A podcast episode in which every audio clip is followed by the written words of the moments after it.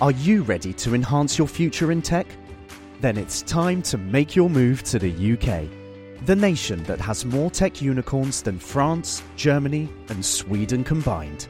The nation that was third in the world to have a $1 trillion tech sector valuation. The nation where great talent comes together. Visit gov.uk forward slash great talent to see how you can work, live, and move to the UK.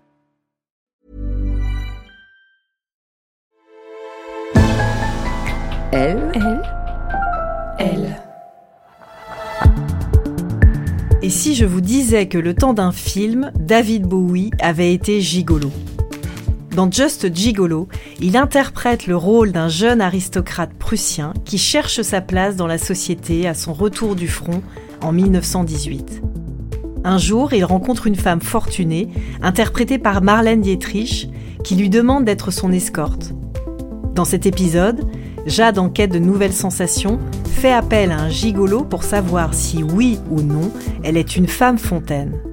Elle nous raconte sa première nuit avec un garçon qui a l'amour du travail bien fait.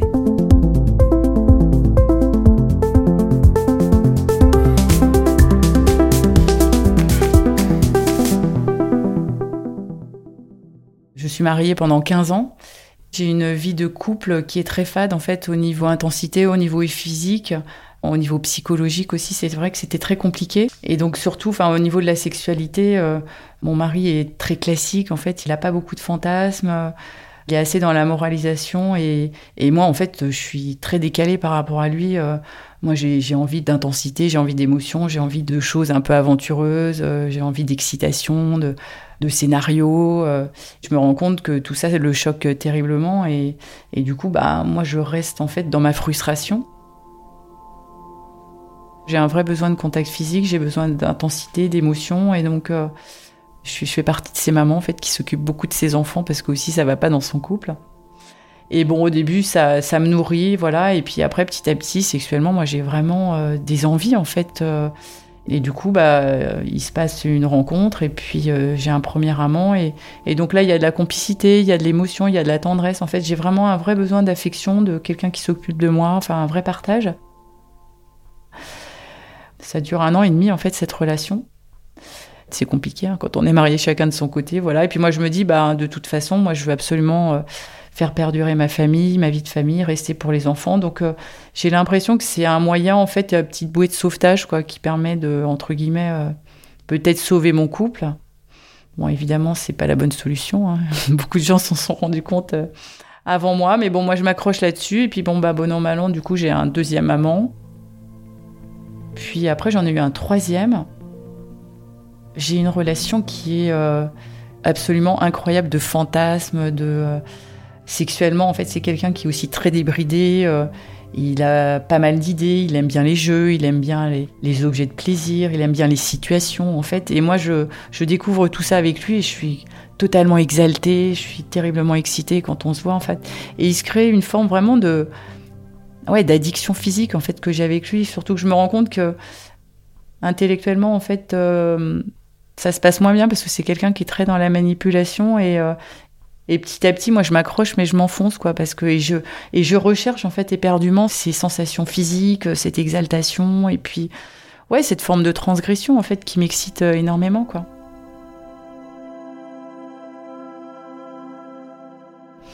Donc euh, bon, cette relation se termine pas très bien parce que moi, du coup, à ce moment-là, entre mon mariage euh, qui part en naufrage et puis cette personne qui est vraiment dans la perversité narcissique, quoi, enfin au niveau psychologique, hein, plus que physique. Donc euh, oui, mon moral euh, s'en ressent, ça va de moins en moins bien. Et puis bon, là, je commence à discuter de mes problèmes autour de moi. Et c'est vrai que je pense que je me suis mis de côté pendant pas mal de temps au niveau de ma relation euh, dans mon couple. Et donc là, je décide de divorcer.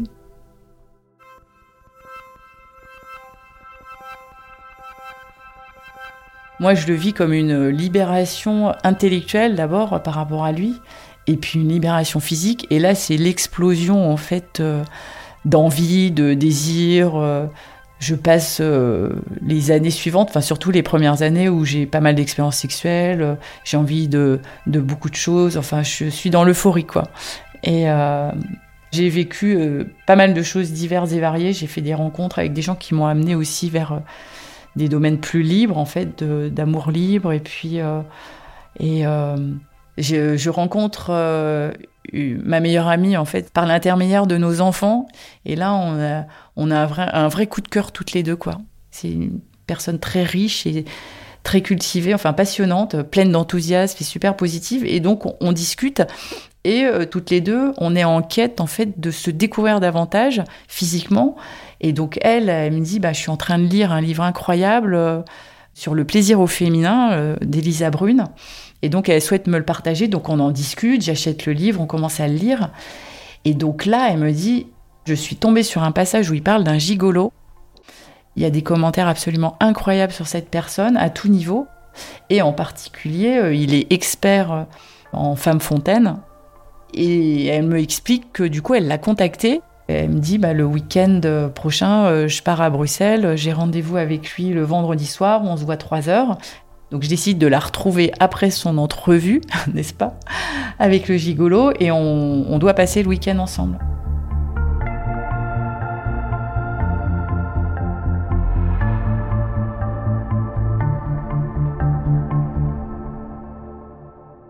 Quand j'arrive donc à l'hôtel, elle m'ouvre la porte de la chambre et là, mais c'était un moment mais tellement drôle. Elle était en train de sécher les draps avec le séchoir et elle me dit mais mais les draps mais sont complètement mais détruits. Ils sont, euh, il y a eu un, déluge dans la chambre.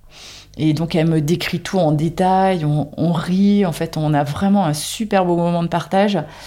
Alors effectivement, du coup, moi quand je l'entends, mais j'ai qu'une envie, c'est de prendre rendez-vous avec ce monsieur et du coup, bah, je lui dis, bah, moi, j'ai vraiment envie de découvrir aussi, parce que moi aussi, je, ne pense pas que je suis femme fontaine. Je me dis, bon, bah, peut-être que c'est plus une question de personne ou, de connaissance de son propre corps, de sa physiologie.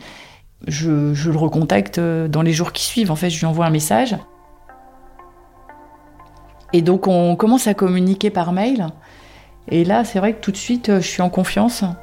Il a, comment dire, une attention. Euh, toute particulière. En fait, il, a ce, don de rendre la femme euh, quelque part euh, pas unique, hein, mais euh, il a une façon de communiquer où on se sent vraiment privilégié. En fait, on n'a pas l'impression d'être un numéro, d'être ou un morceau de viande en fait qui va se faire démonter. Je suis très impatiente et super excitée. Il me laisse totalement maître de la situation et donc, euh, même il me demande en fait par euh, mail de lui écrire en fait le scénario tel que je l'imagine. Et donc, euh, moi, j'ai envie d'un scénario décalé, quoi. J'ai envie de jeu, j'ai envie de, de quelque chose de nouveau, et surtout, j'ai envie de vraiment me, me, concentrer sur mes sensations. Donc, en fait, je formule un scénario où j'ai les yeux bandés. Et donc, la, la première approche qu'il va avoir, ça va être une approche purement physique. Donc, et me concentrer sur mes sensations. Et puis, ce goût de l'inconnu, en fait, c'est très excitant pour moi, quoi. J'ai pas envie de le voir tout de suite. Euh, j'ai envie de le, découvrir euh, en le touchant. Puis, cette idée, en fait, qu'un inconnu aussi va me toucher, va me caresser et que je le vois même pas, en fait, c'est un côté hyper excitant pour moi. Ouais, c'est l'aventure, en fait. C'est euh, quelque chose un peu hors norme. Bon, moi, je J'aime bien les choses euh, qui sont bien bouclées, donc euh, je lui demande 5 heures. Et donc euh, là, on se fixe un rendez-vous et je prends mes billets de train.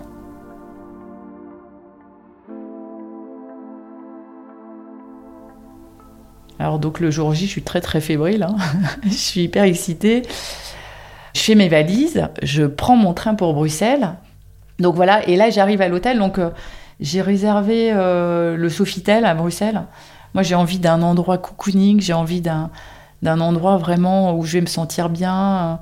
Je me douche, je me pomponne, je me parfume, je me fais toute belle. En fait, là, je suis très excitée. Et puis, euh, bah, en fait, c'est un gigolo, mais c'est comme euh, quand on a un rencard, en fait, euh, amoureux, quoi. On a envie de tout donner. Enfin, moi, j'ai envie de tout donner. J'ai envie d'être.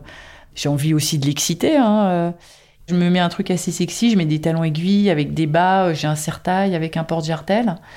Et en fait par-dessus tout ça, je mets euh, une blouse médicale parce que je travaille dans le médical, mais une blouse plutôt sexy qui fait un peu robe avec une grande fermeture éclair. Et je me dis, bon, bah, comme ça, il va me découvrir en fait en tenue de travail. Et puis en fait, dessous, il y a, il y a la, tenue très très sexy.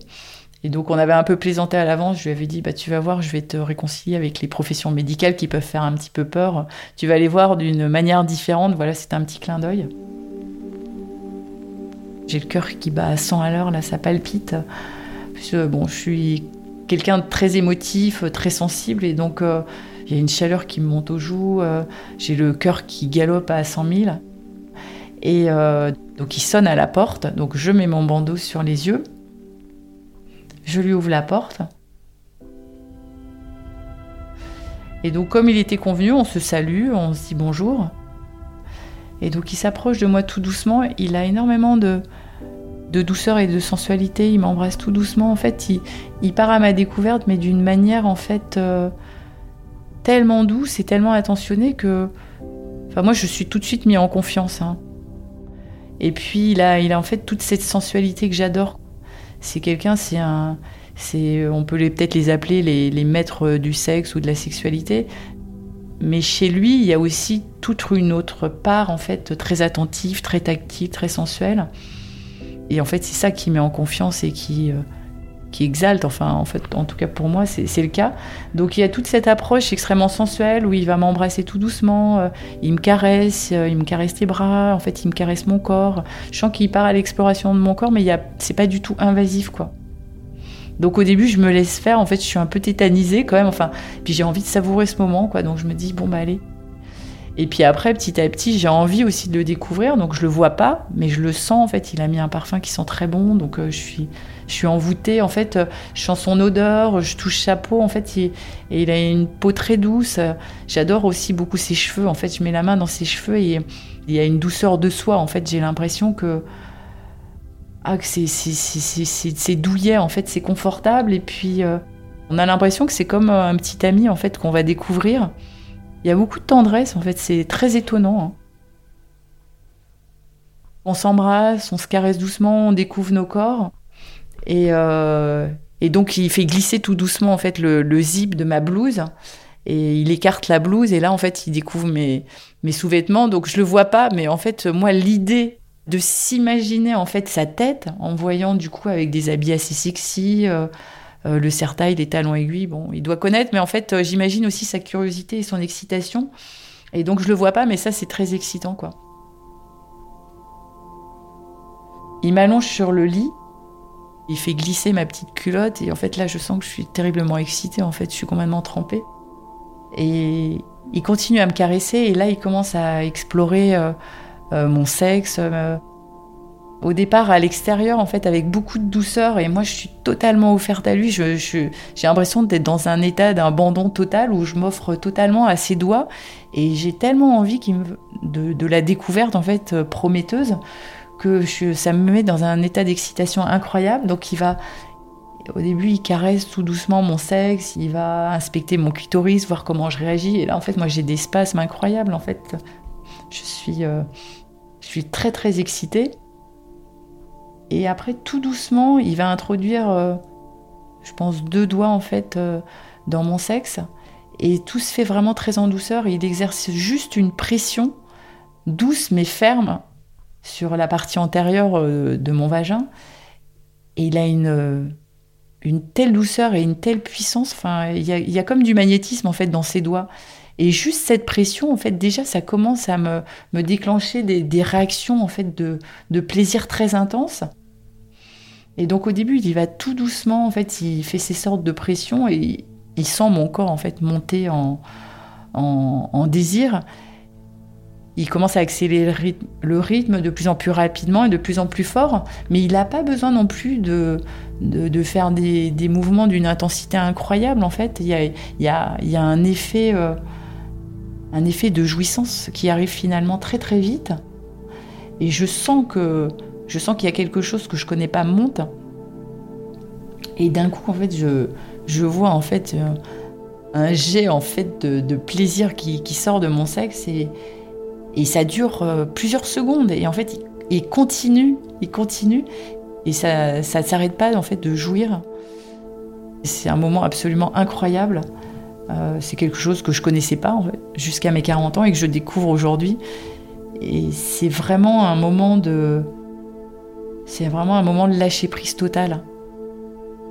C'est plus le, par rapport à un orgasme clitoridien, cette forme d'orgasme, c'est vraiment un, laisser aller de tout le corps. Et c'est un mouvement de, libération de tout le corps.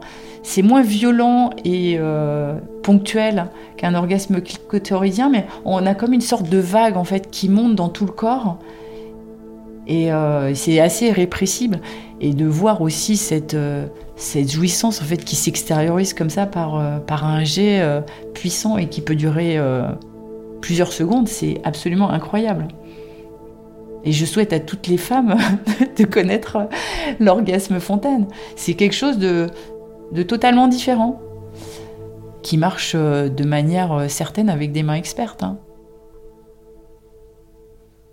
Et ce qui est incroyable dans, dans cette forme d'orgasme que je découvrais, c'est que je me suis rendu compte que ça pouvait être réitéré plusieurs fois, même d'affilée. Hein. parce qu'au cours de notre entrevue, il me fait couler au moins quatre ou cinq fois. Dans des positions différentes. À, chaque fois, c'était avec ses doigts. Il met son préservatif de manière très subtile. Là, on voit le, talent en fait du, professionnel. C'est-à-dire que il, arrive à mettre son préservatif tout en me caressant en même temps. Il arrive à détourner l'attention euh, sur son sexe et le préservatif. C'est tellement bien fait que je m'en rends à peine compte. Et donc après, il va, il se rapproche de moi et il, va, il me pénètre tout doucement, avec beaucoup de douceur, et, euh, et je sens à ce moment-là qu'il est extrêmement attentif en fait à l'autre. Et en fait, il, va, il varie les rythmes après, petit à petit, mais il suit vraiment mon rythme. Et euh, avec beaucoup d'écoute et, euh, et d'attention, et donc je prends un plaisir incroyable aussi en pénétration mais c'est pas la même forme de jouissance quoi. C'est encore un autre euh, un autre type de plaisir, de désir, enfin d'orgasme aussi euh, parmi les multiples orgasmes que peut connaître une femme.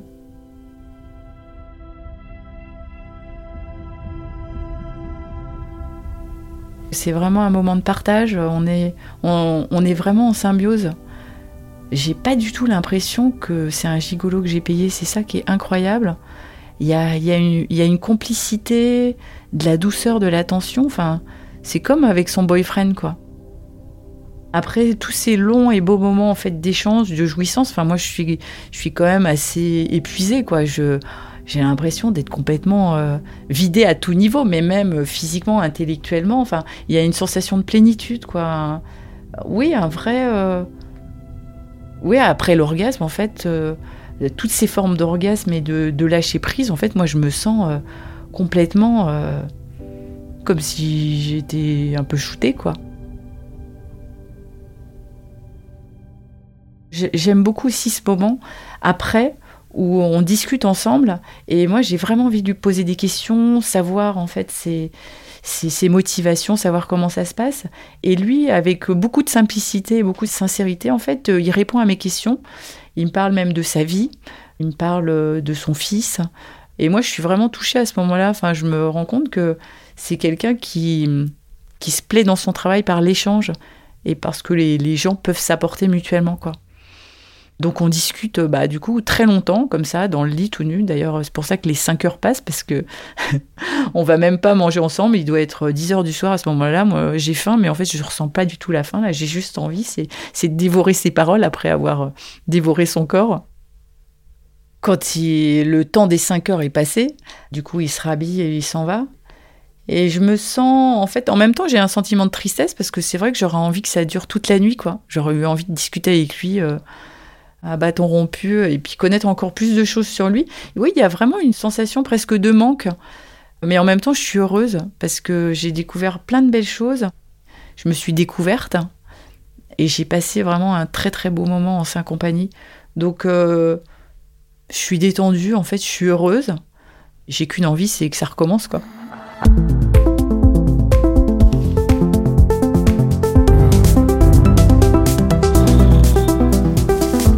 Cet épisode de Il était une première fois a été tourné par Anne-Laure Bourgeois. Théo Boulanger était à la réalisation et au mix. À bientôt!